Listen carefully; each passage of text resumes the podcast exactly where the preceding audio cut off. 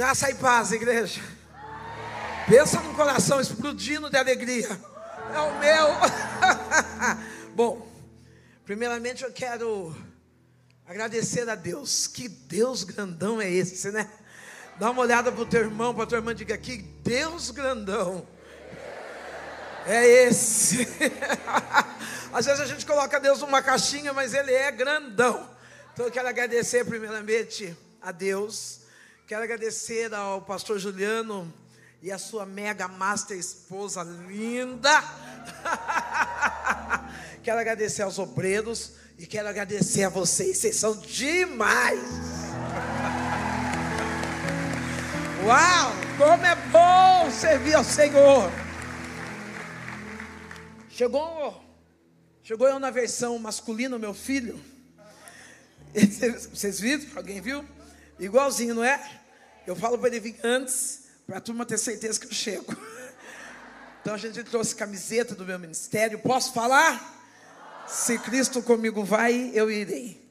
Eu trouxe mais ou menos nesse modelo. Ai, que bom que o Gustavo está aí. Nesse modelo, já mudou. Não pagou aluguel do lado de cá, o pastor Juliano já tirou ele de lá. o dedo dele não foi rápido, pastor, igual do pessoal aqui. Não fez inscrição. Então, desse modelo, eu tenho 25 camisetas. Desse modelo. Vira, Gu.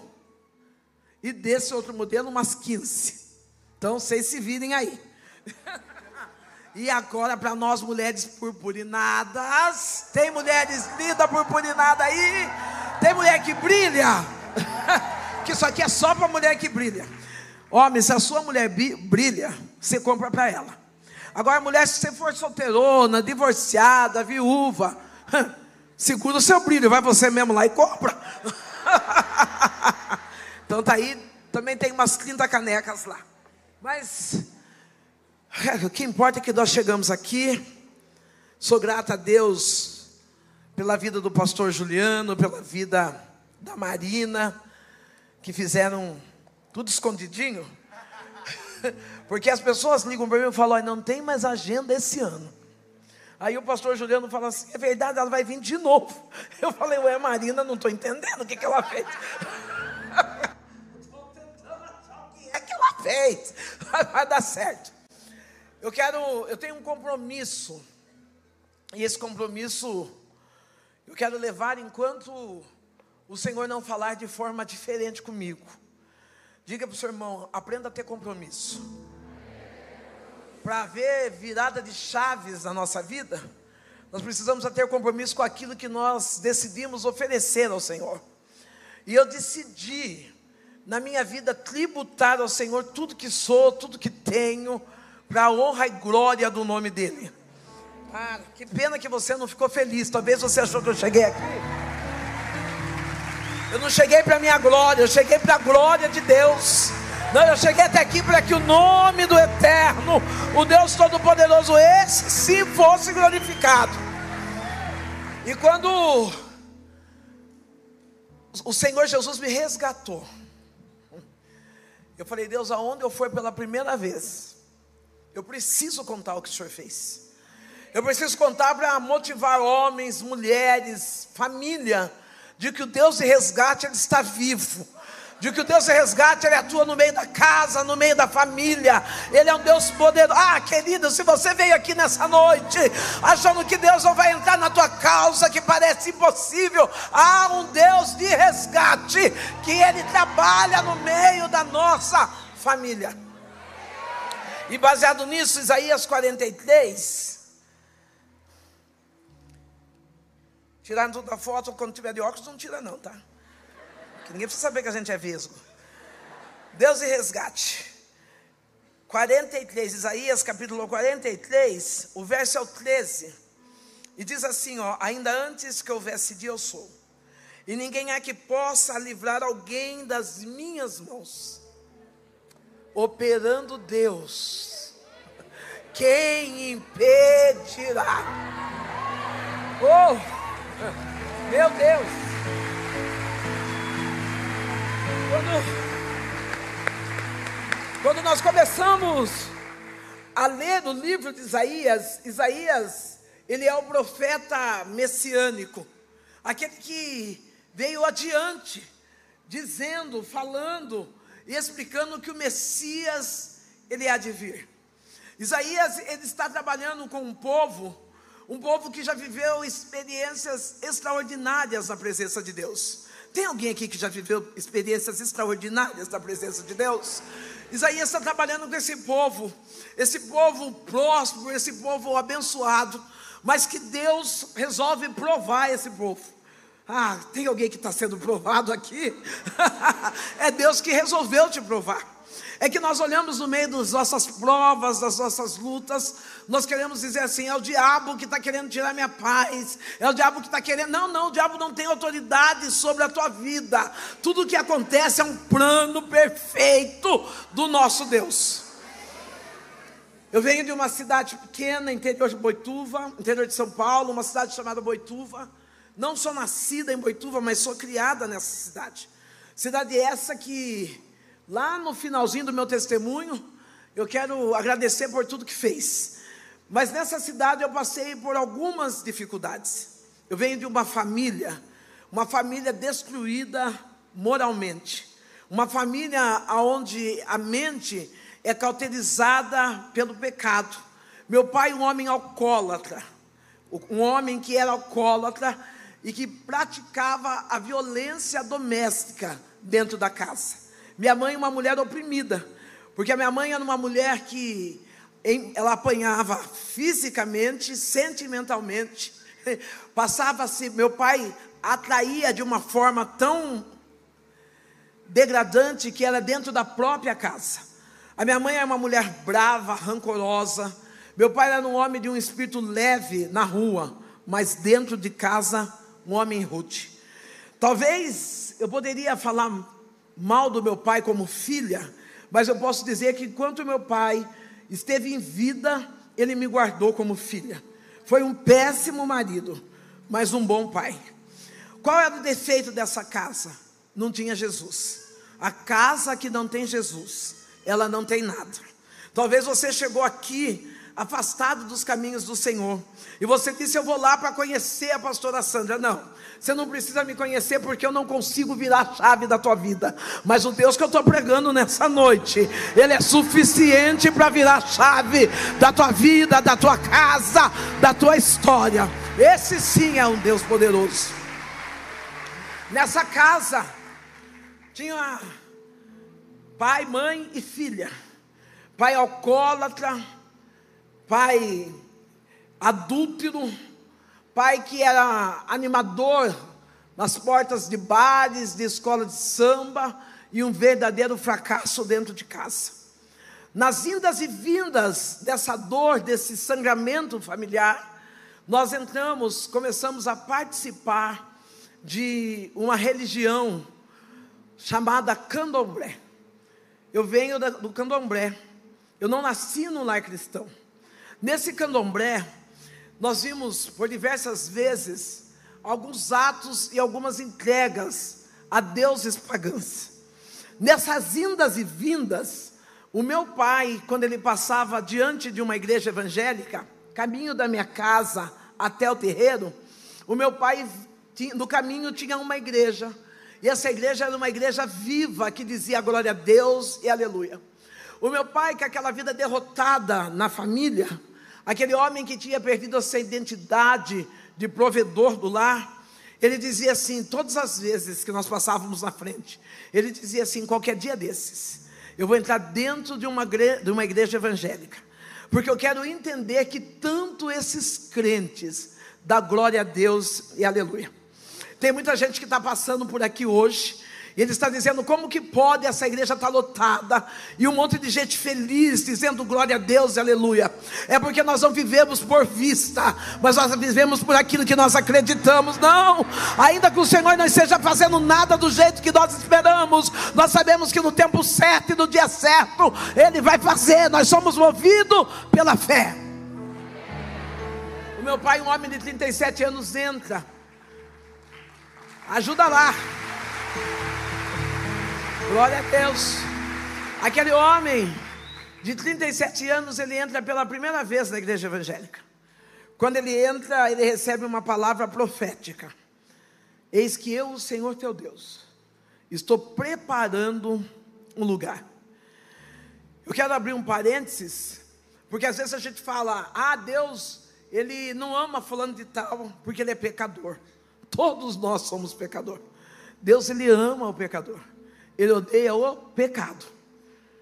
Dá uma olhada para tua irmã, para o teu irmão, diga: Deus te ama. Ele sabe que você é pecador. Ele sabe. Mas ele te ama. Ah, queria que tivesse alguém para bater no meu ombro aqui. ele sabe. Aquela, aquele homem, ele recebe a palavra, e quando ele recebe essa palavra, ele entrega a vida dele a Jesus Cristo. Ele entrega a vida a Jesus, e ele chega em casa com Bíblia na mão, feliz, contente, com a novidade. A partir de agora eu vou ser cristã. Cristão. A minha mãe, batedora de tabaco, minha mãe espírita, ela fala: Você está louco? Nós vivemos daquilo que vem do terreiro, vivemos daquilo que vem dos guias, dos orixás, e começa a, a levar, lançar palavras de baixo escalão sobre a vida do meu pai. Ou aquele homem que é agressor, aquele homem que é bravo, que é rude, ele continua segurando a Bíblia que ele tinha ganhado na igreja, e ele diz assim: Benedita, eu mudei de vida, eu recebi uma palavra de que Deus está me preparando um lugar. E nessa noite eu estou profetizando para a tua casa.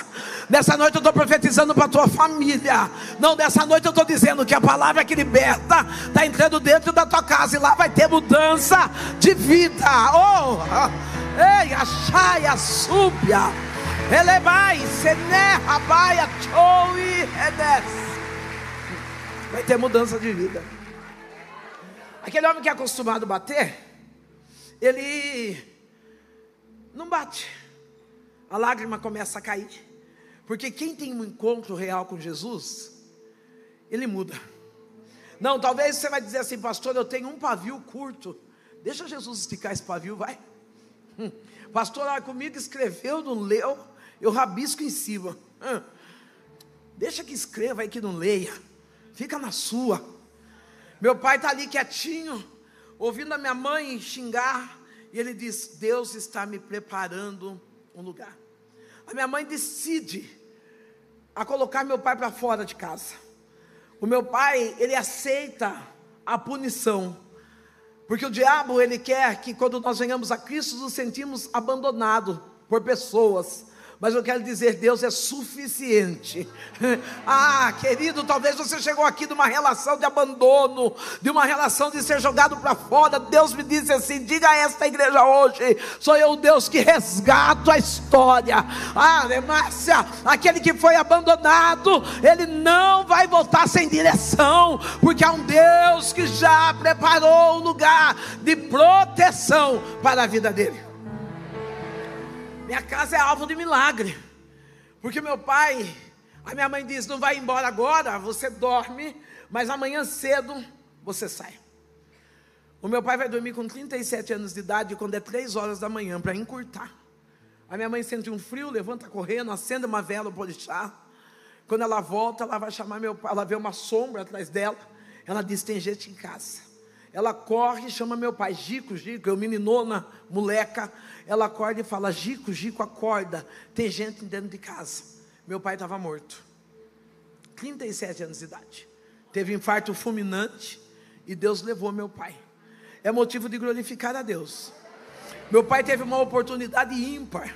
E Deus acalenta meu coração porque me faz entender que quando Ele escolhe alguém para ser salvo, nem que seja no último segundo do segundo tempo do jogo, Ele chega a tempo e Ele fala: Esse não se perde, esse não vai embora sem salvação. Ah, eu chego a tempo, Deus está dizendo: Eu vou chegar a tempo. Fica duas pessoas, uma mulher e uma menina.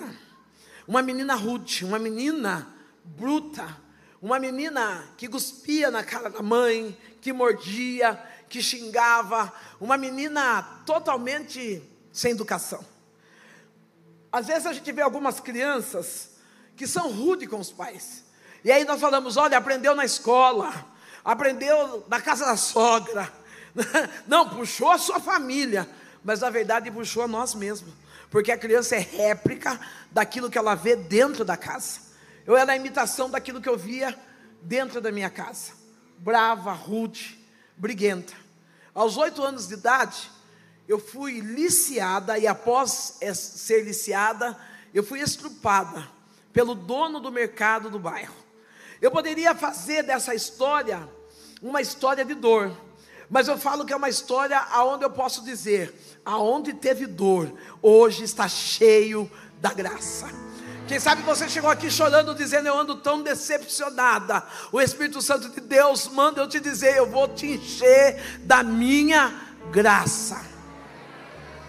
Com licença um pouquinho, meu pastor. Oito anos de idade.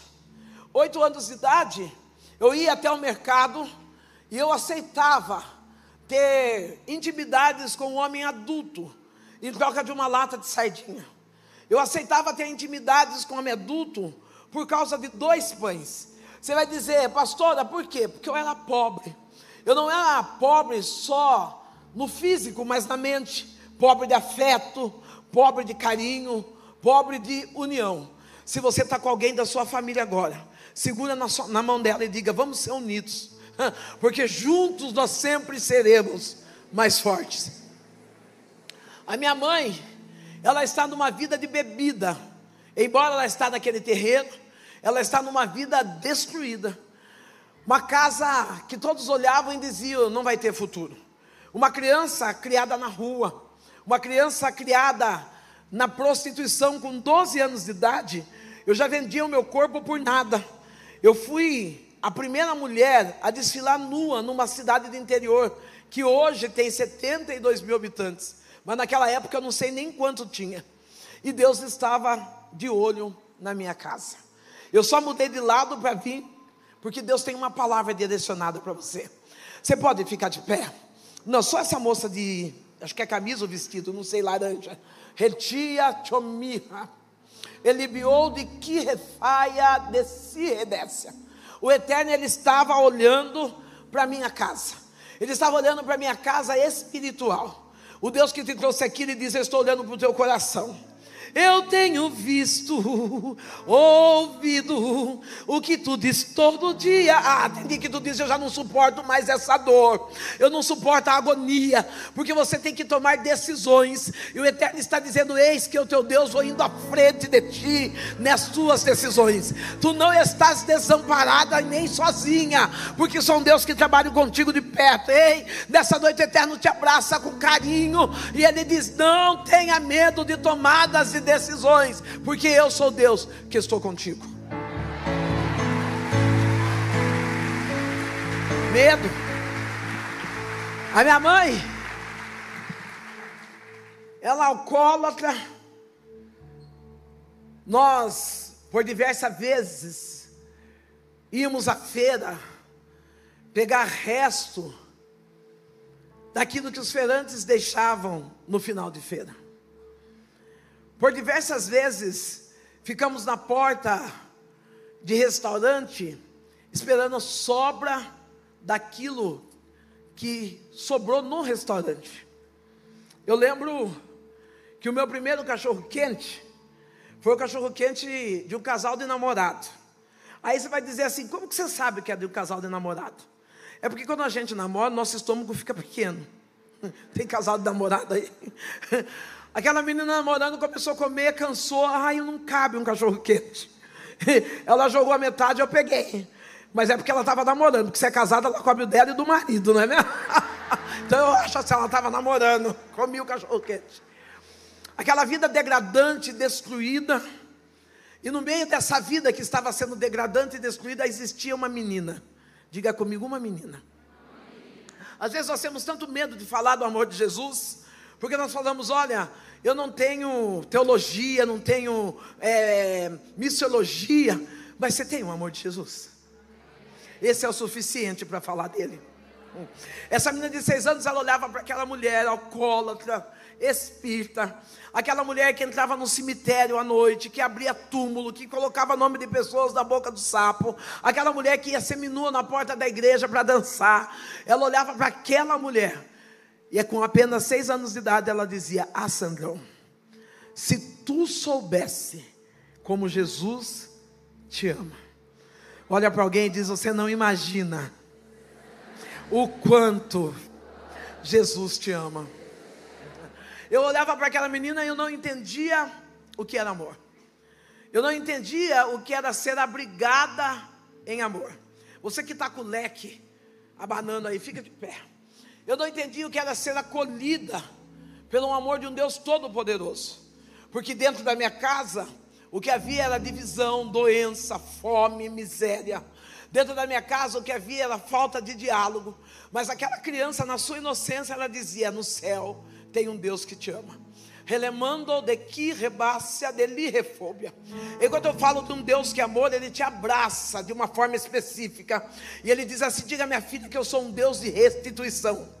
Eu não sei o que você perdeu financeiramente, mas o Eterno diz: Eu vim para aliviar a alma dela e dizer que o que perdeu não se compara com o que eu vou trazer de volta.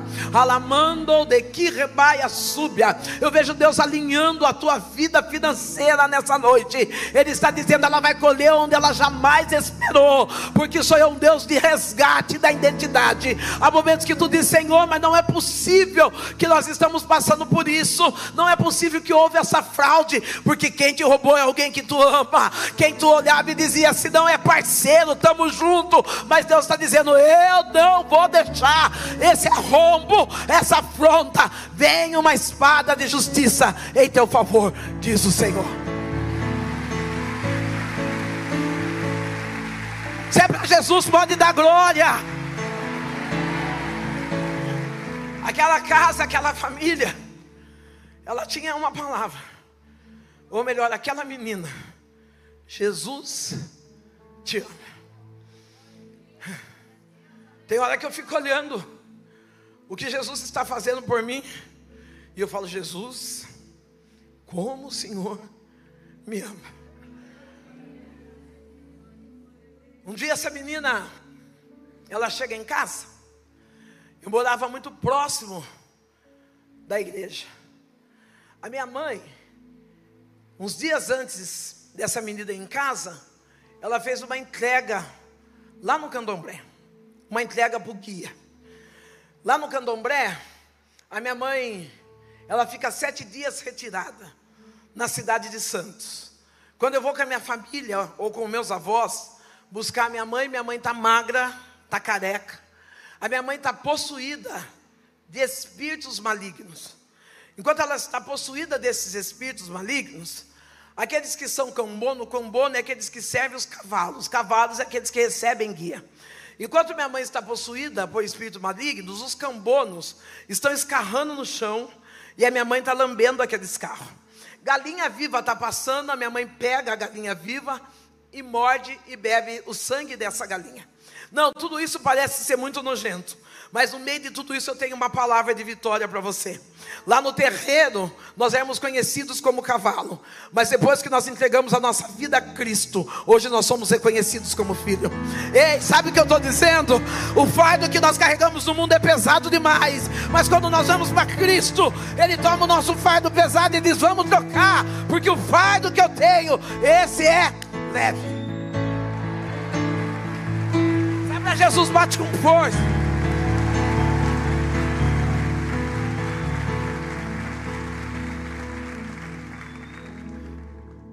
Você não é cavalo. Você não está carregando nada que você não possa suportar. Essa menina de um ombro, de blusa de um ombro só, fica de pé. Redebae canafoe. Relebande kenirra de si de colderrace. Se eu fosse falar da sua história, eu ia falar de alguém que superou uma depressão de alguém que chegou no fundo do poço de uma tristeza intensa, mas falou: Deus, eu preciso me levantar. E hoje Deus desce com bálsamo de cura sobre o teu coração.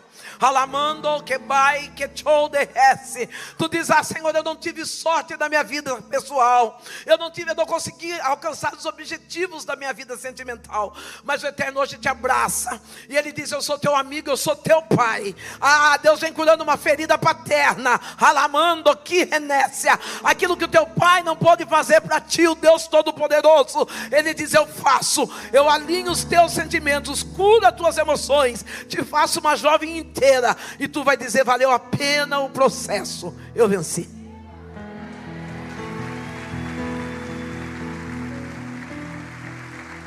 Aquela menina, ela chega na casa daquelas mulheres, daquelas duas mulheres, eu não era mulher ainda, mas eu falo duas mulheres, eu era uma menina.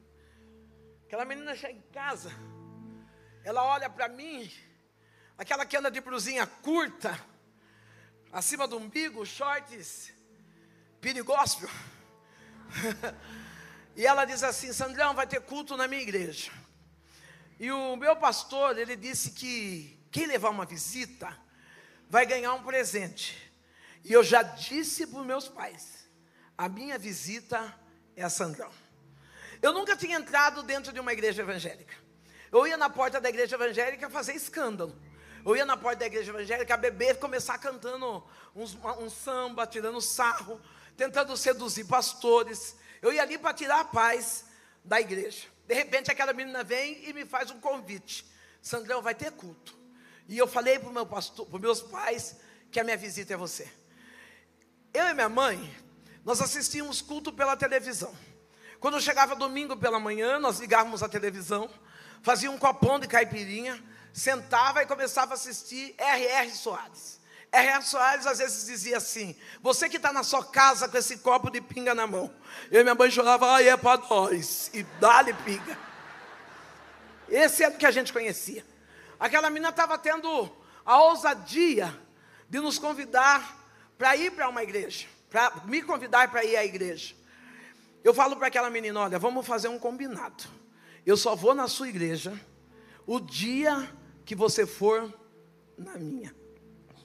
Ela sorri e ela me ensina algo que vai virar a chave da sua vida. Ela diz: Eu vou, se o meu pastor deixar. Espera eu pedir para ele. Se ele deixar, eu vou. Eu fiquei feliz. Eu falei: O pastor dela me conhece. Afinal, eu era a da rua, o pastor dela me conhece e nunca que vai deixar essa menina ir no terreiro comigo. Bobo engano meu.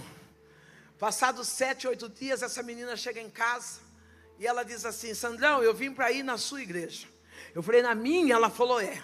Eu conversei com o meu pastor e ele disse para mim ir tranquila, porque o próprio Deus vai comigo. Olha eu liberando uma chave para você.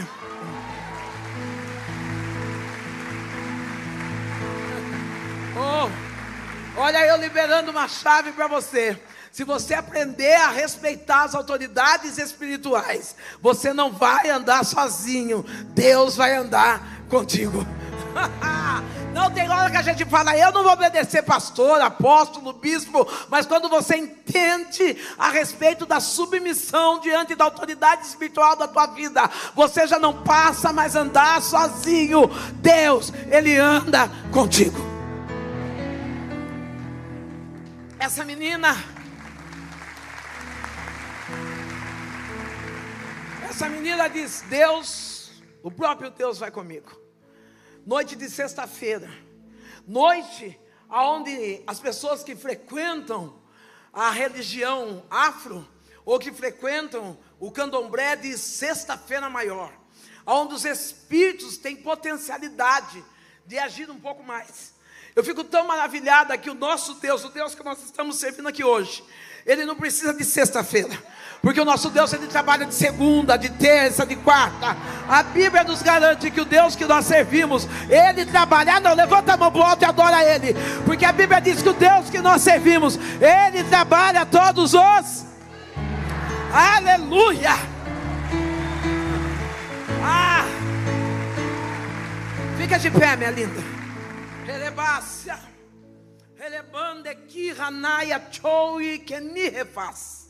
Enquanto eu estou falando de um Deus que trabalha todos os dias, o Eterno diz: diga a ela que eu estou entrando dentro da casa dela. O Eterno está me mostrando a lágrima de uma mãe. Alamando, que vai a terra nasce. E ele diz: Eu visito a tua casa. Eu quebro as cadeias. Não, o que está preso vai ser liberto. Alamanda, caia, súbia. Ah, não, não, mas pastor, eu já gastei tanto. E Deus está dizendo: Eu venho vindo como juiz. Eu trago a existência aquilo que não existe. O que está preso vai ser liberto, diz o Senhor dos Exércitos.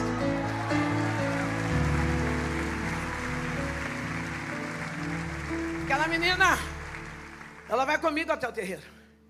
Chegamos no terreno, existe uma cortina que fecha entre onde ficam os cavalos e os que vão tomar o seu passe. Quando abre a cortina, nós estamos envoltos com as roupas dos orixás, já estamos com coco, com charuto, com pólvora no chão. E quando abre-se as cortinas, eu percebo que aquela menina está de joelhos. Ela senta, ela levanta-se, senta e coloca a Bíblia no colo. E nós começamos a bater tabaque e arriscar o ponto para invocar os espíritos. Riscou a mãe maior, que existia a minha mãe, que era mãe de santo, e a mãe maior. A mãe maior começa a cantar o ponto, nós começamos a riscar o ponto no chão. Fazemos uma vez, nada acontece. Fazemos a segunda, nada acontece. Fazemos a terceira, nada acontece. Aquela mãe maior para, olha para as pessoas que estão nos assistindo, ela diz: Quem é essa menina? Quem trouxe ela? Eu digo: Fui eu. Ela diz: Tira ela daqui porque o que está nela é maior do que aquilo que está em nós. Não, talvez você não entendeu, eu quero melhorar. Não, enquanto você aplaude, eu quero glorificar a Deus, eu quero exaltar o nome Adecai, Assai, que ele manda chuva, nasce, não e se repassa.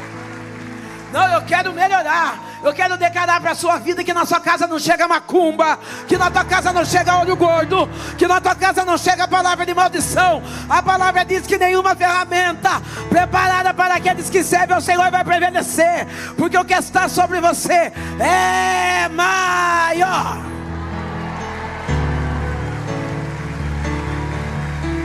Maior. O que está sobre a sua vida, sobre a sua casa, sobre a sua família é maior. Para com esse negócio aí, pastor. Eu estou debaixo de maldição. Deus é aquele que pega a maldição e faz virar bênção. Não, para com esse negócio, eu estou debaixo de olho gordo. Então, olho gordo se prepare para emagrecer, porque Deus chegou, e aonde Deus está, Ele é. Eu olho para aquela menina de seis anos de idade. Ô moça de vermelho, fica de pé, loira, loira. Relemar canaço. Relibiandeseia que ni reface. Deus está parando o inferno por conta da tua vida. Alabai que choubia de ti descia. A forma como eu vou falar, tu vai entender.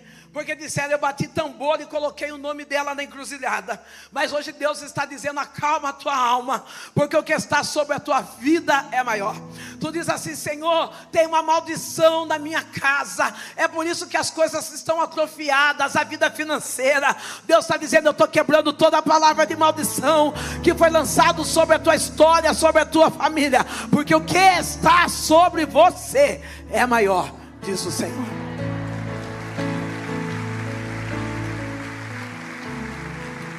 Aquela menina, eu pego na mão dela para ir embora. Aquela menina ela não me pergunta nada. Ela simplesmente dá um sorriso para mim. E ela diz: Eu vim na sua igreja. Você vai comigo na minha agora. Pensa numa mulher que tremeu. Vocês estão dando risada porque não é vocês. Pensa numa mulher que tremeu. Eu pensei comigo: se ela parou um terreiro, o que esses crentes vão fazer comigo? Eu me via rolando, rolando, rolando, rolando, rolando, rolando, rolando, rolando. Mas Deus é tão bom. Deus é tão maravilhoso. Que eu não precisei rolar. Graças a Deus. Ui, eu fui para a igreja com ela. Glória a Deus. Eu assisti o culto. Eu chorei. Eu recebi a palavra. Quando foi feito o apelo, eu não entreguei a minha vida para Jesus. Tem pessoas que se decepcionam, porque muitas das vezes leva a palavra, e as pessoas não veem a Jesus Cristo. Essa palavra é para você que tem falado para o seu esposo, para o seu filho, para a sua sogra, e você diz: Eu estou cansada de falar. A salvação é Deus quem faz. Você é apenas um agente que lança a semente, e no tempo certo, a semente vai florescer. Aquela menina me levou ao culto. Eu assisti o culto, mas eu voltei para o mesmo lugar bater tabaque para a mesma ruína. Uma mulher que estava acorrentada pelos sentimentos das dores. Você consegue ficar de pé um pouquinho? Você, só um pouquinho. Uma mulher que estava acorrentada com sentimentos de dores. Uma mulher que já era mãe solteira, sem saber qual caminho, qual direção eu teria que tomar. O Deus Todo-Poderoso veio e curou as minhas dores. Você vai dizer assim, pastora, por que você está dizendo isso? Porque enquanto eu estou pregando essa palavra, o meu Deus me mostra você carregando uma bagagem chamada passado. O Eterno diz: não importa o que você viveu no passado, o que importa é o que você está vivendo no teu presente. De kirabasu de. Ah, porque muitas das vezes você não consegue se alegrar no presente, porque tu diz: no passado eu fui, no passado eu fiz, no passado eu era, e Deus manda eu te dizer nessa noite: dos teus pecados eu não lembro mais. O que importa é o que você é nesse presente.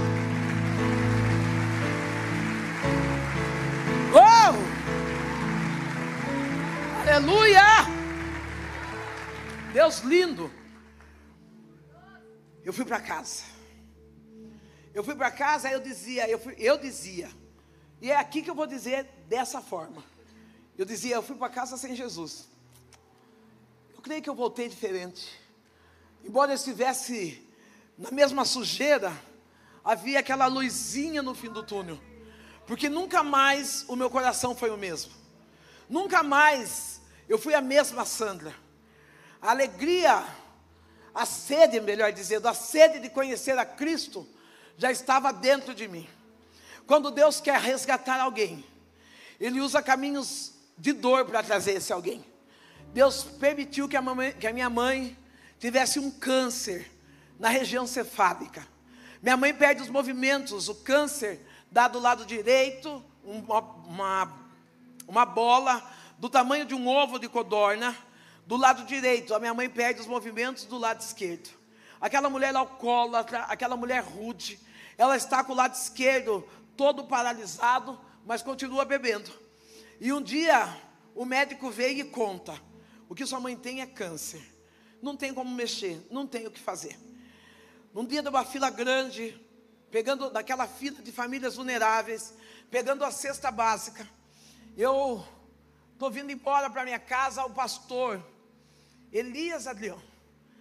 Ele para com o carro e ele diz assim: Filha, você quer que eu leve a sua cesta? Pega a minha cesta, coloca dentro do carro e vai embora. E eu falo assim, mas esses crentes são esquisitos, né? Porque se ele vai indo em casa levar cesta, o que custa ele levar eu? Eu quero deixar uma dica para homens e para mulheres. Cuidado quem você coloca dentro da sua casa. Cuidado quem você coloca dentro do teu carro. Cuidado com quem você coloca para inserir dentro da sua família. Tem muita gente que está pronto para sentar numa lanchonete e tomar um, tomar, comer um, tomar um café com você, mas não está pronto para entrar na tua casa para beber um copo d'água. Vigia em quem você vai por dentro da sua casa. Aquele pastor vai embora com a cesta e eu volto para o bar bebo, começo a chorar e o que me vem à mente? Jesus me ama. Eu entro no banheiro e faço a minha primeira oração. Eu digo, Deus, se o Senhor me ama, cura minha mãe, e eu vou ser crente, e nada vai fazer eu sair dos teus caminhos. Quando eu estou indo embora para casa, a minha mãe está deitada na cama, a cesta em cima da mesa. Ela diz: O pastor trouxe a cesta básica aqui em casa. Eu falei, é, mãe, encontrei com ele no caminho, contei a história para ela. Ela disse, filha, por que, que você não dá cesta para esse pastor? Eu falei, dá pobre ajudar outro pobre. né? Necessitado ajudando necessitado. Falei, mãe. Ela falou, filha, eu tenho observado aquele pastor. A minha mãe nunca entrou dentro de uma igreja evangélica até aquela data. Eu tenho observado aquele pastor. Quando ele sai para trabalhar, a esposa dele vai com ele até a porta. Quando os filhos vão para a escola, eu escuto os filhos dizerem: bença pai, bença mãe. Sabe do que minha mãe estava falando? De família. Talvez você é um mega master obreiro aqui, mas é um péssimo homem na sua família, uma péssima mulher no meio da sua família. Ô querido, o primeiro ministério a ser exercido é no meio da sua família. Não, não, não adianta você ser uma bênção. Não, a pastora Sandra, a pastor Juliano, a pastora Maria, não, honra, é honra, honra. Mas não adianta você estender um tapete para a pastora Sandra não ter coragem de levar um copo de água para o seu pai. Não ter coragem de dizer eu te amo para sua mãe. Ei, você precisa aprender a cuidar do ministério que Deus te deu, que se chama família. Tem momentos que eu fico preocupada quando vejo homens e mulheres pregando, dizendo, e fazem 30 dias que eu estou fora, andando por esse Brasil afora, pregando, e como é que está a sua casa? Como é que é que está a sua família? É, eu estou escutando até o cri, cri, cri. Família. Minha mãe estava dizendo, ali tem uma família. Eu pego aquela cesta e vou levar para o pastor. O pastor mora no fundo da igreja. Eu vou levar para o pastor. E quando eu chego no corredor, o pastor diz assim: Deus já tinha me dito que você viria. Eu estou bêbada, estou seminua. Aquele pastor me coloca para dentro da igreja, chama a sua família. E ele diz: Eu posso orar por você? Aquela família, eu me prostro no chão e aquela família faz uma oração. O que eu lembro? Senhor, está aqui a sua filha, que fez a oração no banheiro. Eu fui batizado com o Espírito Santo.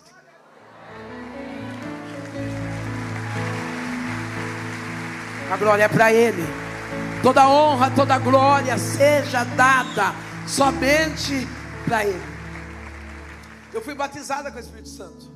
Eu levantei daquele lugar completamente limpa. Eu não cheirava cigarro, eu não cheirava bebida, eu saí limpa. Cheguei em casa transformada. Eu queria que você ficasse de pé um pouquinho. Relibiou-te, redi de soe que me refaz. A cura que Deus fez em mim foi primeiro do lado de dentro. Ele tirou minhas dores. Ele tirou o vício do alcoolismo, do cigarro, e ele me fez entender que ele podia mudar a história da minha casa, da minha família. E quando eu estou olhando para você, eu vejo uma menina que posso dar esse nome: desistência. Deus está dizendo: Eu não desisti de você. Você desistiu dos seus sonhos, dos seus projetos. Você tem dito: Não tem como, não tem como ser. E enquanto você está dizendo não tem como ser, eu vejo Deus assinando um passaporte em teu favor. Ele diz: Sou eu que vou te levar para outro país, sim. Você vai ter o privilégio de fazer seu TCC e de viver a história que você tanto clama em silêncio. Você olha e diz: Dentro de casa não tem jeito, não tem diálogo, porque você se tranca no quarto e diz: Eu prefiro ficar sozinha. Mas o Eterno diz: Eu estou liberando o teu espírito da opressão, eu estou liberando você dessa dor do suicídio de corte, e estou dizendo: Chegou a oportunidade, enquanto eu te libero. Ah, não, oh meu Deus, tem alguém para abraçar essa menina para mim? Deus está dizendo assim: Eu estou tirando você dessa dor, dessa enfermidade emocional, e estou te levando para fora para viver o novo meu na minha presença, diz o Senhor dos Exércitos. Aí aplauda Jesus, porque onde era espírito de morte, Deus está dizendo: Eu estou trazendo espírito de vida.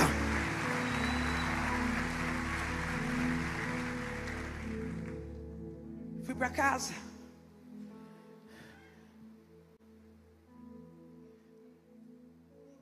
Deus agiu assim comigo. Eu saí batizado com o Espírito Santo. À noite eu já estava na igreja. Eu virei figurinha carimbada. Não perdia nenhum culto. Culto de oração, culto do sopão, culto de Deus conosco. Falava, tinha culto, tô dentro. E a minha mãe? Minha mãe ia com litro de pinga, ou às vezes bêbada na porta da igreja sou da Assembleia de Deus. Daquela igreja que levanta e fala, vamos cantar as irmãs agora, e fica alguém regendo na frente. Antes de sair o hino, Quando a irmã fazia assim, minha mãe falava: Não, não, não canta esse, não. Canta segura na mão de Deus. Eu chorava. O meu pastor, percebendo a minha dor, ele falou: Nós vamos fazer um culto na sua casa. Vou pular bastantão. Minha mãe vem vindo com um litro de pinga no dia do culto. Torta, com litro de pinga lacrado, dentro de um saco de papel. Eu digo para minha mãe: Não bebe hoje, porque vai ter culto em casa, mãe. O pastor vai vir. As mulheres da igreja são umas mulheres cheirosas, são umas mulheres bonitas. Ei, talvez você chegou aqui e o inimigo disse que você está feia, que você está acabada. É mentira dele. Você é maravilhosa. você é maravilhosa.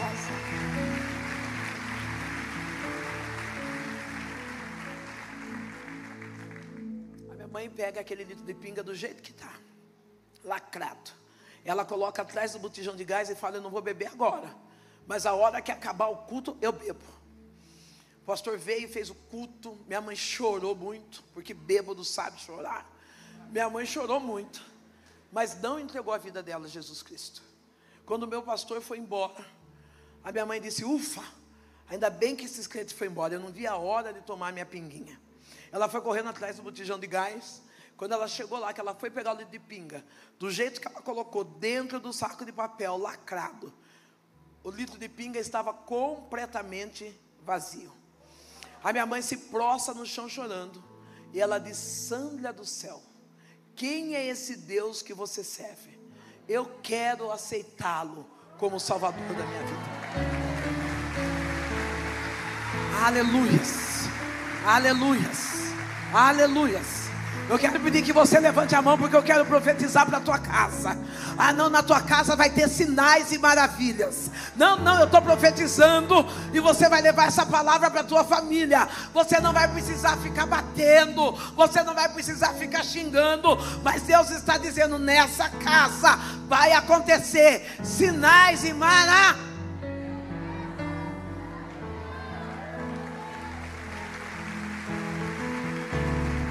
Aleluias! Glória a Deus! Minha mãe entrega a vida para Jesus. Eu tenho 45 dias de evangelho. Vou orar para minha mãe. Senhor Jesus, está aqui minha mãe. Falei, mãe, olha, só aceitou Jesus, mas não desvia de noite, não. Porque amanhã cedo o pastor vem e ora para a senhora certinho. Porque o meu pastor, quando ele ia orar, ele dizia assim: beneplácito benevolente, inefável. Um dia ele disse, eu falei para o pastor assim, pastor, eu quero ser pregadora.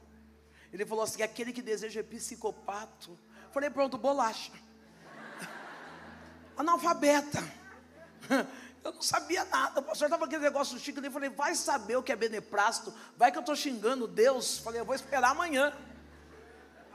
Hey, você não precisa usar a palavra difícil para falar com o pai.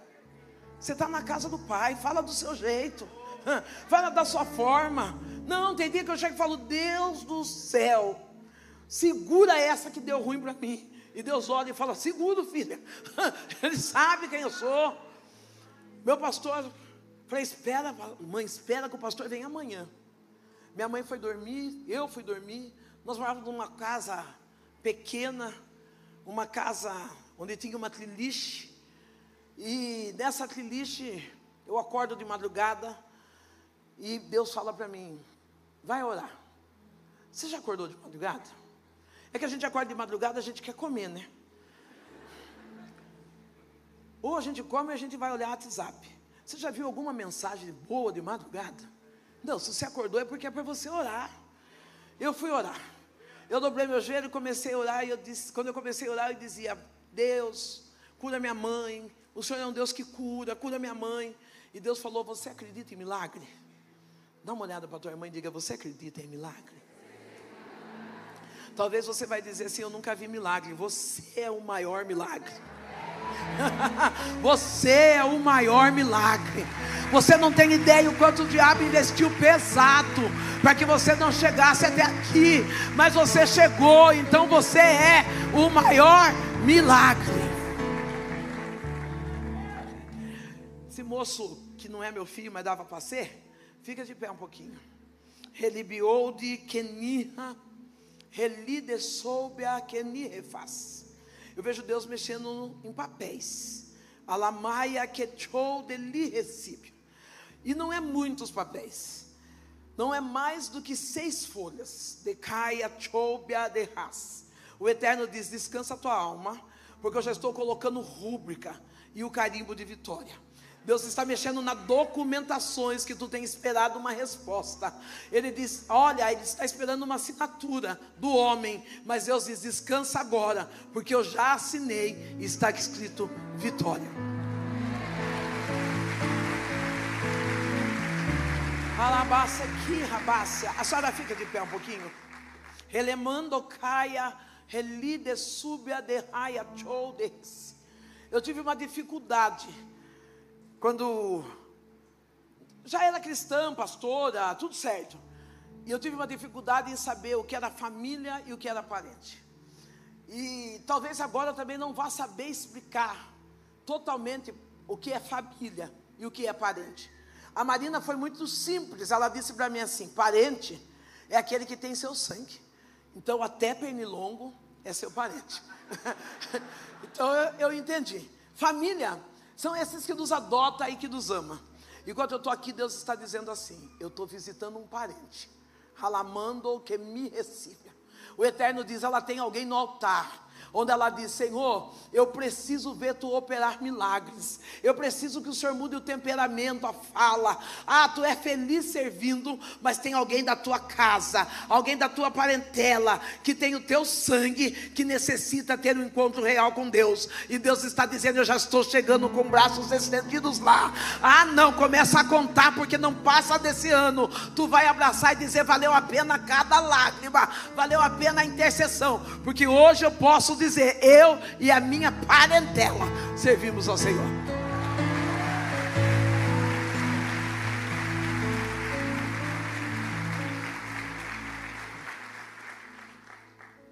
Deus vai salvar quem te gerou. Deus vai salvar quem te gerou. Aleluia. Minha mãe está dormindo, eu estou no canto do sofá, orando. Aquela oração, Deus cura minha mãe, Deus cura minha mãe. E Deus falou: Você acredita em milagres? Eu falei: Deus, eu nunca vi milagre. Hoje eu tenho consciência que o maior milagre é o milagre da libertação, o milagre da renúncia, de sermos escolhidos por Deus. Ele, Deus disse para mim: Levanta então e vai até a sua mãe. Eu fui até a minha mãe, minha mãe está dormindo, aquele caroço atrás do pescoço. E Deus disse: Coloca a tua mão e ora por ela. Orar o quê? Eu comecei a chorar e eu fiz uma oração que todos nós conhecemos. Pai nosso, que estais nos céus, santificado seja o teu nome. A minha mãe começou a ter uma crise convulsiva. Ela vomita uma bola mais ou menos desse tamanho, onde tem lápis, gilete, cabelo, cigarro. Começa a se contorcer todo. Eu saio correndo, vou para a casa do meu pastor, chamo o pastor, o pastor vem, começa a orar pela minha mãe. A minha mãe cai num sono profundo. E ele diz: Filha, dorme tranquilo. Chegou libertação e salvação para a tua casa. Ah, se você é profeta nessa noite, dá um tapinha no ombro do teu amigo. Oh, meu Deus, coisa linda. Dá um tapinha e diz: chegou libertação e salvação aonde? Na sua casa. É lógico que eu não dormi. É lógico que eu fiquei com o olho na minha mãe meu filho pequeno, com seis anos de idade, e eu com um olho na minha mãe e um olho no meu filho, e quando foi pela manhã, a minha mãe levantou, andando normalmente, aonde tinha o caroço do tamanho de um ovo de codorna, tinha 25 pontos. Deus curou a minha mãe. Ainda antes que houvesse dia, Ele é. E nada escapa do controle da mão dele. Operando Deus, quem pode impedir? É lógico que nós temos vários testemunhos para contar, mas eu quero parar aqui. Eu e minha mãe entregamos a nossa vida para Jesus. Meu filho, nossa família entregou a vida a Jesus. Deus nos tirou do lamaçal do pecado e transformou a nossa vida. A partir de que conheci o Evangelho, eu aprendi o que era conquistar coisas, o que era crescer na graça, no conhecimento, para poder ter viradas de chave. Tudo está dentro de você, tudo está formado dentro de você. Deus só está esperando você ter uma ação para que Ele venha ter uma reação. Eu fui estudar, fiz supletivo. Hoje eu sou formado na, enferma, na área de enfermagem. Há quatro anos atrás, me convidaram para sair prefe, prefeita. Eu profetizei agora, Mar. agora escapou de susto. Não é isso não, foi de susto. Há quatro anos atrás, aquela mulher, que eu vou cortar para não contar hoje, mas quando eu voltar.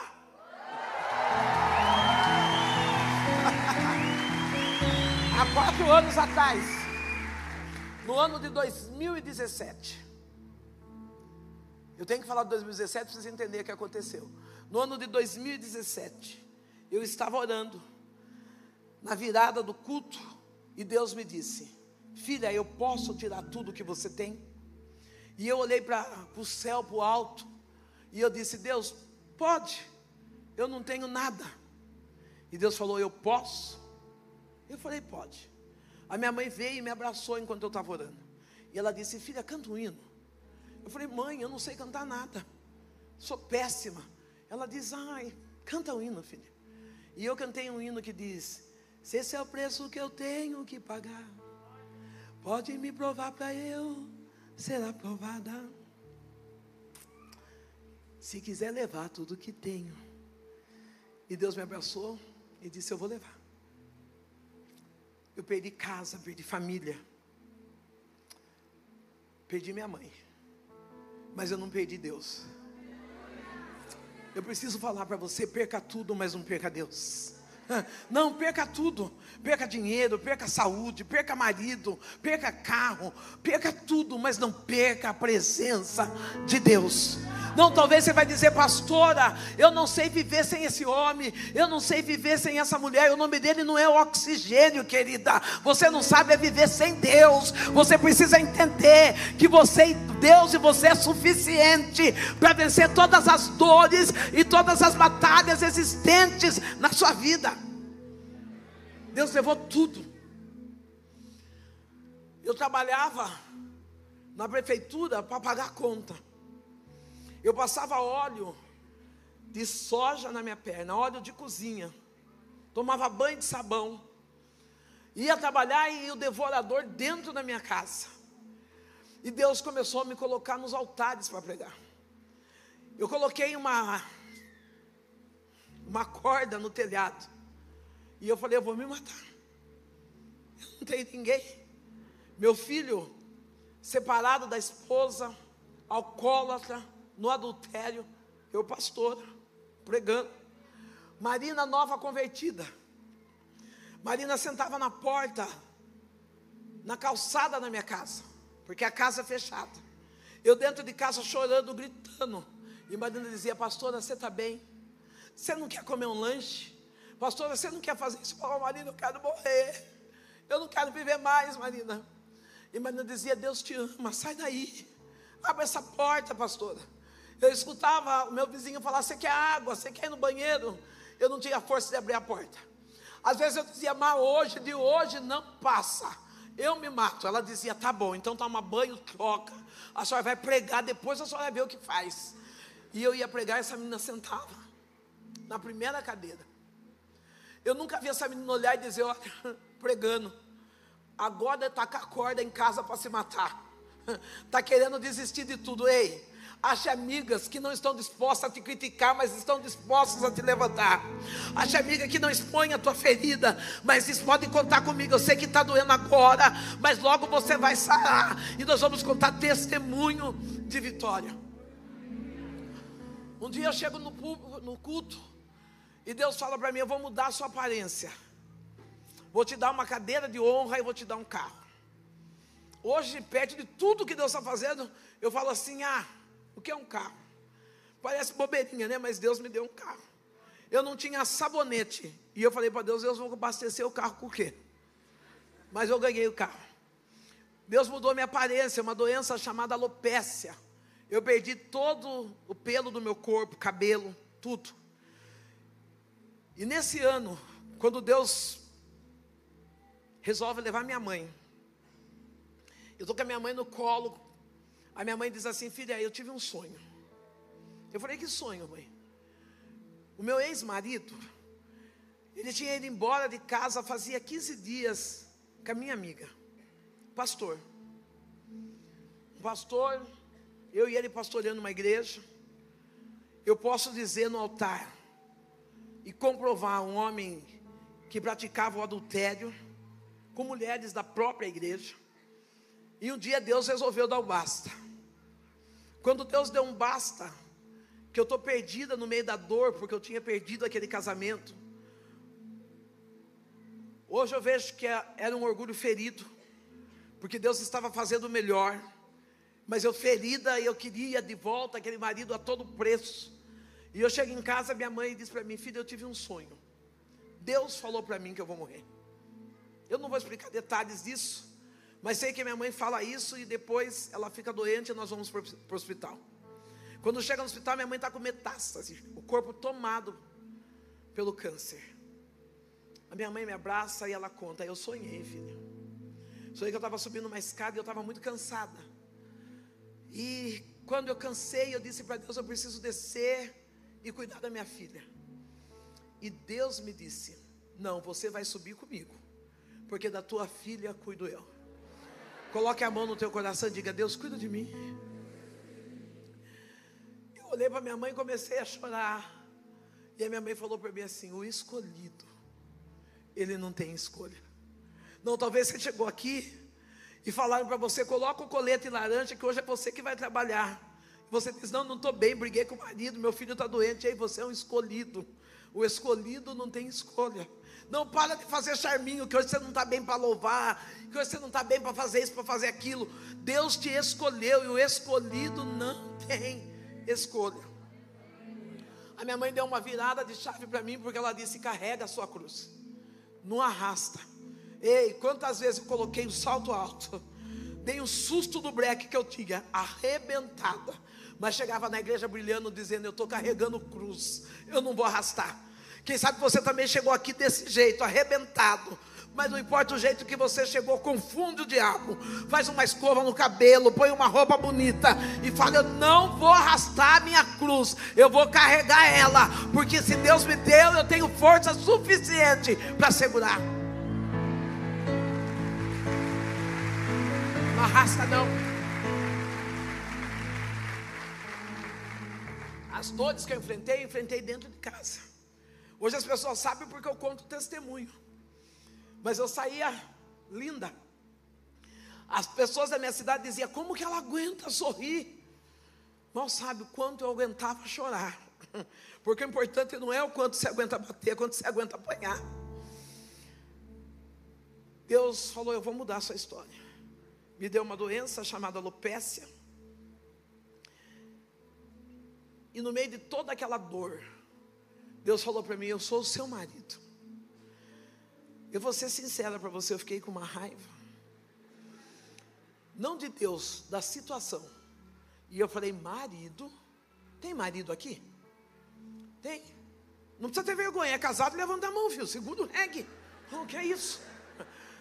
Não é, eu não faço pegadinha, não. Eu falei, Deus, marido, marido da bolsa, marido compra presente, marido da creme, Marido fala, eu te amo. Marido preso. Não, os maridos de vocês fazem tudo isso, não faz? Se não faz, eu estou dando a chave, pelo menos. Olha lá, ó. Marido faz isso, faz aquilo. Senhor, eu estou abandonada. Eu estou morando sozinha em três cômodos, com goteira, caindo tudo em cima da minha cabeça. Eu não tenho dinheiro para comprar um creme. Eu estou endividada, eu não estou bem na igreja, eu não estou sendo recebida na igreja onde eu pastoreava. Eu não sei para onde eu vou. Deus falou: Eu sou o teu marido a partir daquele dia até agora, até hoje, até esse momento, nunca mais, pastor, eu comprei um sabonete, nunca mais eu comprei um creme, nunca mais comprei uma bolsa, e agora ele resolveu me vestir. ele é o meu marido. Ele é. Ele diz para mim: Eu te amo todos os dias. eu sou amada por Ele todos os dias. quatro anos atrás alguém chega até mim e fala: sai candidata a vereadora. Falei, eu.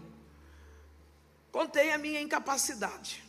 Preta, careca. Como se tivesse aquela hora ficado preta. Já nasci preta. A pessoa falou assim: não, filha, não é que você vai ganhar. É só para você preencher uma cota para a eleição. Porque você vai perder. Imagina quem vai votar numa mulher igual a você. Gente, eu sou a primeira a mulher negra, cristã e mais votada na minha cidade. Eu ocupo uma cadeira no legislativo. Não, ainda antes que houvesse dia, as pessoas podem dizer não tem jeito, mas se Deus disse que tem jeito, Ele faz dar jeito, Ele muda a história e resgata-nos da mão do inimigo, para nós subirmos em altares e dizer: Eu viro a chave da tua casa, e se preciso, eu dou a chave da cidade da tua mão. Estou inteira. Ocupo uma cadeira no legislativo. Sou paparicada por Deus. Como tanto é que eu estou aqui. De tão paparicada que eu sou. Deus mudou a história da minha casa. Pastora, e sua mãe? Ela morreu. Um dia eu estava chorando e eu disse para Deus: Deus, minha mãe morreu. E Deus disse para mim: Deixa os mortos ter com os mortos, vá cuidar dos vivos. E é por isso que eu estou aqui hoje. Talvez você está chorando o que, o que foi embora. Talvez você está chorando o que foi embora. E esqueceu de agradecer o que ficou. Eu mudei de casa. E depois eu sonhei com uma casa. Desejei, projetei uma casa. E eu falei para Deus, eu queria tanto morar numa casa com piscina. E Deus falou assim: pede. Eu vi uma casa escrita aluga-se, fui lá, entrei dentro da casa, eu sabia que eu não tinha dinheiro para alugar aquela casa, mas falei, eu vou entrar. Entrei, olhei, olhei, olhei, falei, é aqui, marida. Quando acabava o culto, eu pegava o controle da televisão de casa, já deixava no carro. Eu passava na casa, apertava o controle da televisão e falava, vai eu entrando dentro dessa casa, Jesus. Hoje eu moro nessa casa. Eu moro nessa queria abrir um parênteses, porque vai fazer um ano que eu estou nessa casa.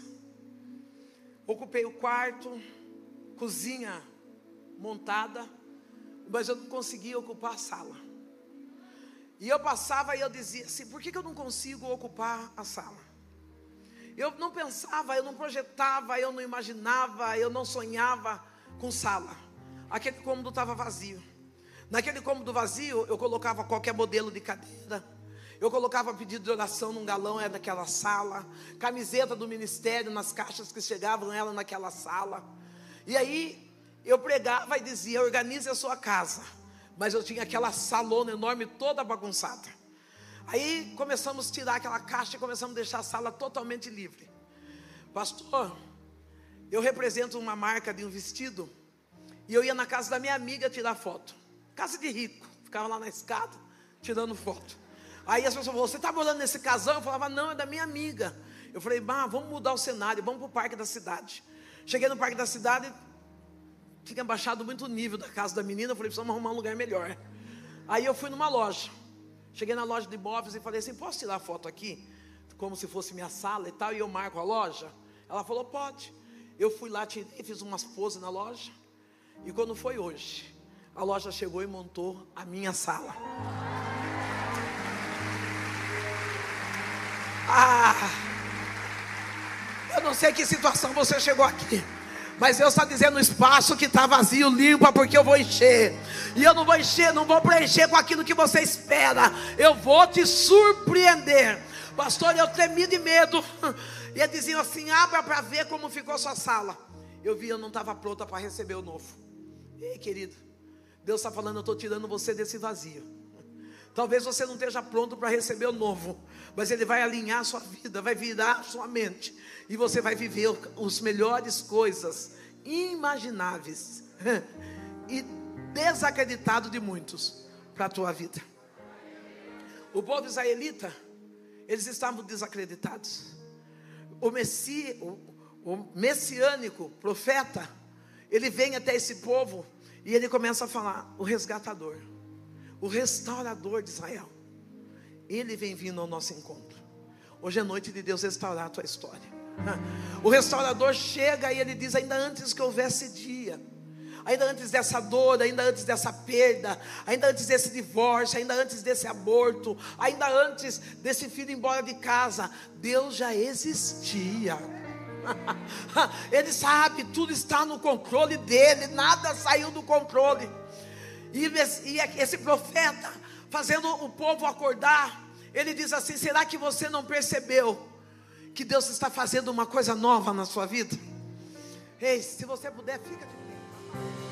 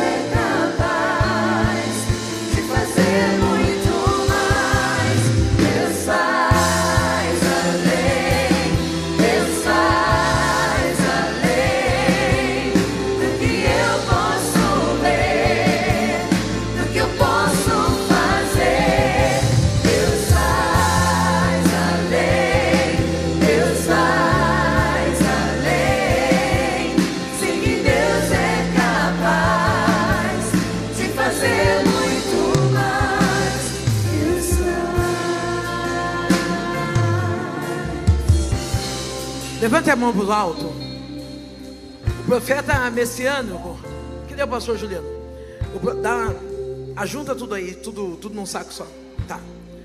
O profeta messiânico, uma outra parte já levaram. Eu queria entregar tudo da tua mão, mas. Não, pode voltar aqui. o profeta messiânico, ele começou a falar com o povo de Israel. O povo de Israel começou a ouvir e a entender que essa unção traga entendimento de que Deus é especialista em fazer coisas novas. No meio no meio das coisas novas, o Senhor vai requerer que você tire alguns costumes velhos. Pastor, eu tinha uma dificuldade, eu não vou poder voltar, vou ter que descer aqui mesmo. Eu tinha uma dificuldade em dirigir. Eu bati alguns carros. E nesse, quando eu bati alguns carros, o meu filho falava para mim assim: Meu filho, alguma pessoa dizia assim: leva no funileiro. Eu chegava no funileiro, o funileiro dizia assim: senhora vai lá no ferro velho. A senhora compra essa peça, essa peça, essa peça, essa peça, essa peça. E nós vamos trocar essa peça. Um dia eu tive um carro melhor. Preste bem atenção nessa ilustração. E aí Deus falou assim, usando o meu filho: Não leva no funileiro, leva no martelinho de ouro. Eu levei no martelinho de ouro. Quando eu cheguei lá, o martelinho de ouro não pediu para mim comprar nada. Ele falou: Nós vamos usar as mesmas peças. Eu ia, às vezes eu passava ali para ver o carro, o carro estava sendo puxado. Às vezes ele estava dando umas pauladas no carro. E eu dizia: Será que vai dar certo? Quando eu peguei o carro, o carro estava intacto. Meu Deus está dizendo assim: Eu sei as pauladas que você tem levado. Eu sei as dores que você tem enfrentado. Esse sentar meu e recolher de oferta é para a tua casa. Vá em paz. Cuide da sua família. Ah, não importa o que os outros pensem ou que falem, há uma unção profética sobre a sua vida. Chega de tirar dinheiro e colocar na obra. Esse aqui é seu, diz o Senhor dos Exércitos. Aplauda Jesus aqui.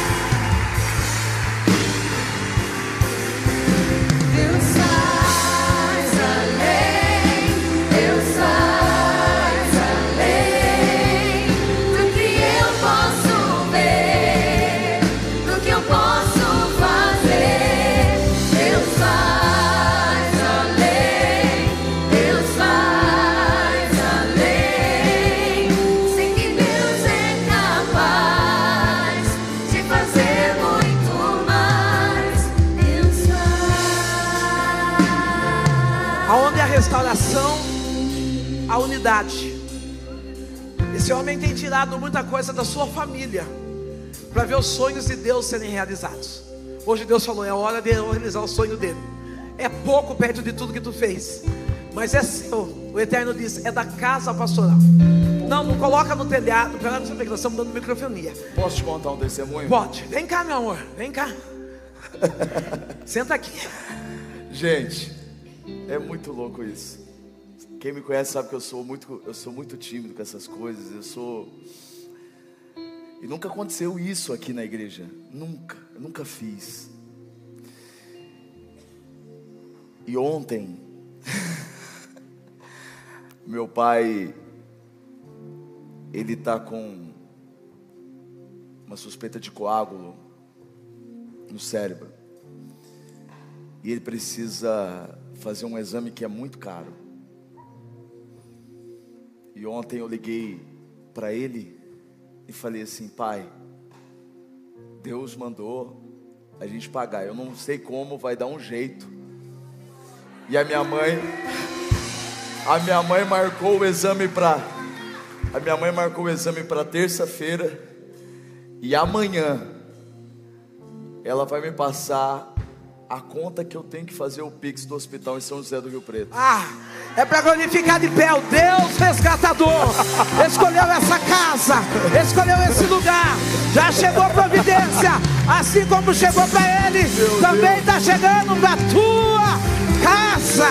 Ah, Deus faz além, Deus faz além.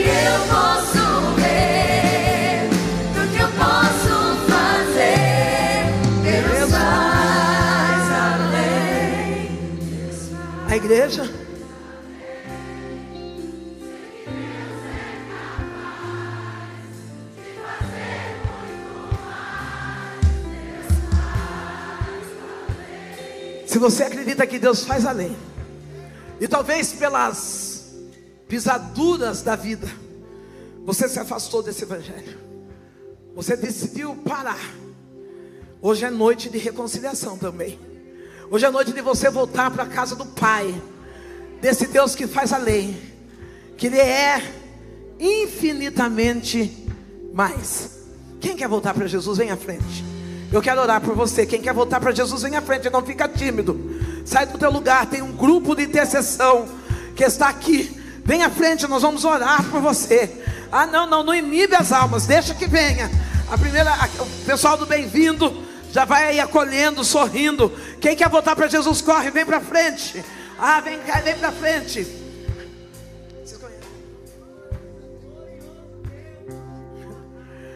Deus ele está cuidando de você. Ele está cuidando da tua história, Ele está cuidando da tua casa. Deixa eu chegar no altar. Altar é lugar de cura, altar é lugar de restauração, altar é lugar de renovo. Oh, Deus, Ele cuida. Enquanto você tem medo, Ele está dizendo: Eu estou cuidando de você. Quem mais quer voltar para Jesus? Quem mais quer voltar?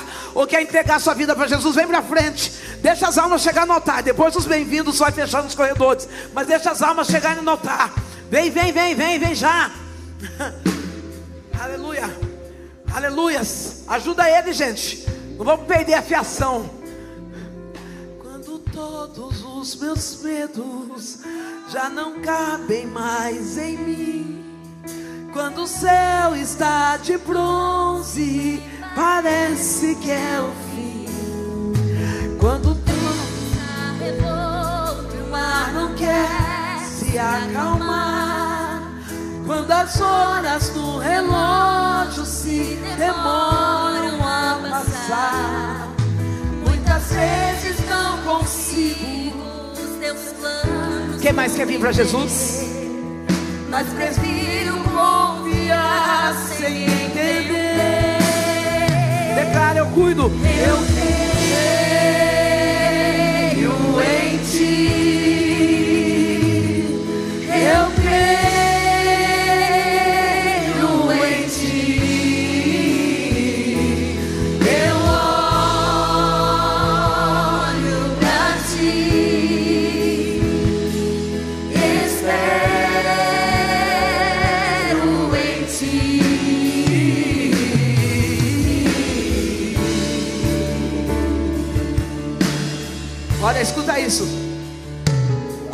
Quando você sente medo, do teu lado eu estou. E é bom que você saiba que eu sinto a sua Tem mais alguém que quer vir para Jesus? Nunca, Vem, vem nunca hoje. se esqueça, Não esqueça. que o mar eu posso, Posso acalmar. E que eu sei o tempo certo da vitória te entregar. Necessário pra te amadurecer.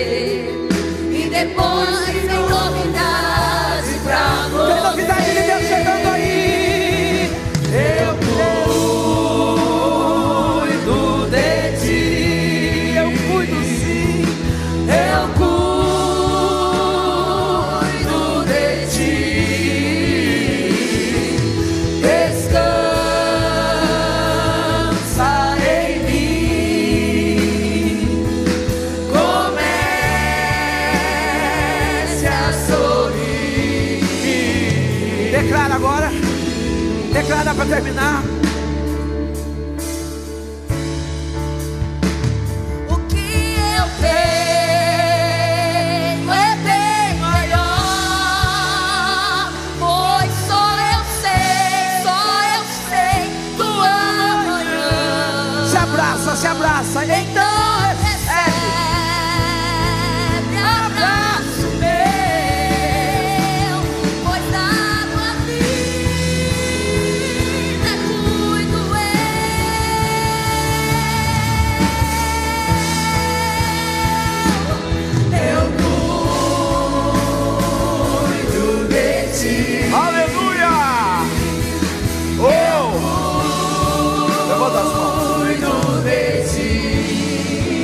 Levanta as mãos. Coloca a mãozinha no seu coração. E diga assim: Pai, meu Pai, eu entrego a minha vida nas tuas mãos. Eu quero uma mudança. Eu quero uma nova vida. Eu quero viver para o Senhor. Perdoa os meus pecados. Me renova. Me faz uma nova criatura. O Senhor é o meu Pai, porque eu te recebo como meu único e suficiente Salvador, Jesus Cristo. A partir de hoje, a minha vida muda completamente, no nome de Jesus. Amém, amém, amém. Ó, você que está aqui, que está entregando a sua vida para Jesus, queria que você acompanhasse aquela luz lá. Nós queremos orar por você, anotar o seu nome para orar por você nos próximos dias. Isso. O material, o material da pastora está ali já, pastor? Está ali, pastora? Está ali? Ali ou aqui? É? Aqui? Glória a Deus. Eu quero, eu quero orar pela pastora. Pastora, vem aqui. Quero orar. Gente, a Marina, cadê a Marina? A Marina, a Marina, a Marina pira, né? Mas eu já falo, gente. Ela vai estar aqui com a gente em breve, muito em breve. Eu não vou falar para ela não chocar. Porque eu e a Marina já estamos conversando. Mas que bênção, não foi, gente? Meu Deus, que palavra, que testemunho, que presença. Pastora, você sabe que durante muitos dias eu olhei para Viviane e eu disse assim: a pastora Sandra, ela não tem dimensão de quem ela é. E Deus falou para mim: sou eu que guardo o coração dela. Sou eu. Sabe por quê, pastora? Tem gente que investe em marketing.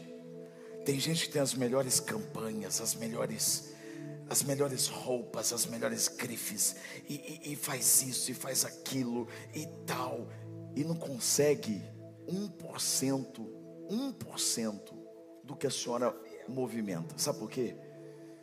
Porque Deus é o Deus de compensação, pastor. Deus é um Deus de compensação. Deus é um Deus que compensa.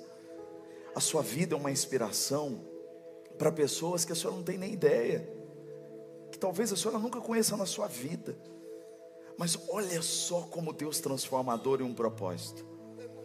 Deus pegou a sua dor e ele viu, né, como a uva sendo prensada, a azeitona sendo prensada mas tudo isso que foi que foi gerado através da sua vida tem abençoando, tem abençoado tantas pessoas, tantas famílias do Brasil, fora do Brasil. Sabe qual é o maior presente que Deus pode nos dar? É o amor das pessoas. E as pessoas te amam. Nós te amamos. Nós te amamos. Nós te amamos. Lá em São José do Rio Preto, a pastora Viviane disse assim para a pastora Sandra: a senhora é autêntica. E ela é autêntica. Ela é. Ela é única. Ela chega do jeito que chega, não tem cerimônia, não tem nada. Chegou com a presença e com a simplicidade de Jesus, porque Jesus é simples. Jesus é simples. Nós não podemos te abençoar quanto nós somos abençoados, mas nós queremos levantar as nossas mãos e orar, não apenas hoje, mas a nossa vida toda pela vida dela, não é? Você sabe que uma vez, quando eu me converti, eu tinha 17 anos, eu também, também vindo dos meus caminhos que a senhora, e eu me converti com 17 anos, e aí foi um pastor lá na igreja, e ele falou assim: toda vez que você se lembrar de mim, você vai orar por mim.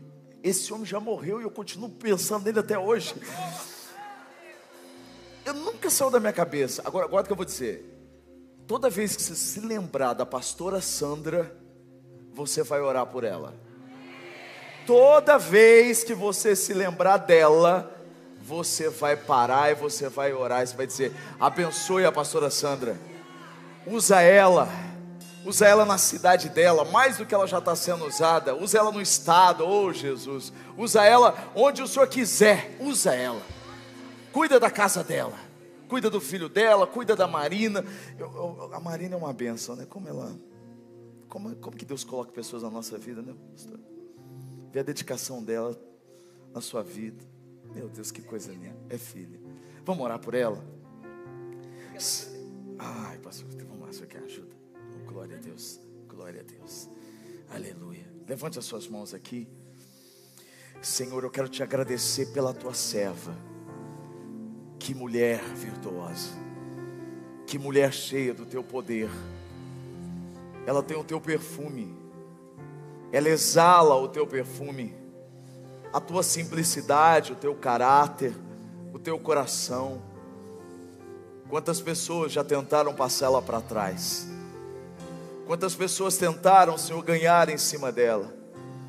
Mas o Senhor tem protegido ela como a menina dos teus olhos. O Senhor tem guardado, o Senhor tem escondido ela dos lobos. O Senhor tem escondido ela, Senhor, a Deus querido, das feras. Ah, porque ninguém pode mexer com ela. Porque o Senhor é o guarda dela. Os seus olhos estão abertos continuamente sobre a casa dela, sobre a vida dela. E o Senhor cuida dela porque o Senhor é a fonte dela. A fonte não acaba. A represa termina, mas a fonte nunca acaba. Desde o dia em que o Senhor a chamou, o Senhor colocou uma fonte, uma fonte que jorra, e onde ela passa, Senhor, ah Deus, a tua transformação acontece. Deus, os desejos do coração dela os desejos que só ela e o Senhor sabe, aquilo que só ela sabe, é o que eu clamo agora com essa igreja, com essas milhares de pessoas que estão nos assistindo.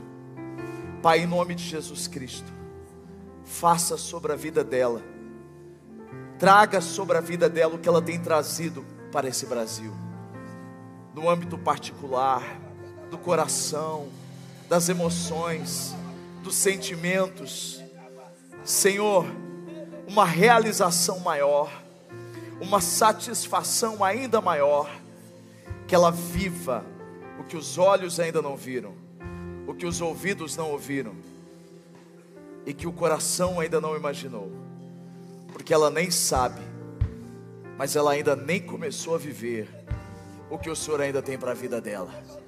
Obrigado, Senhor nós abençoamos no nome do Pai, do Filho e do Teu Espírito, no nome de Jesus. Amém, amém, amém. Uau! Eita glória! Te amo! Linda, preciosa, linda demais. Obrigado, viu? Glória a Deus. Gente, Levanta a mãozinha, que noite espetacular, extraordinária. Uau! Que o grande amor de Deus, o Pai, a graça do Filho Jesus Cristo e a comunhão com o Espírito Santo seja com você, com a sua casa, com a sua família, hoje e para todo sempre. Amém. Amo vocês. Amém. Deus faz, amém.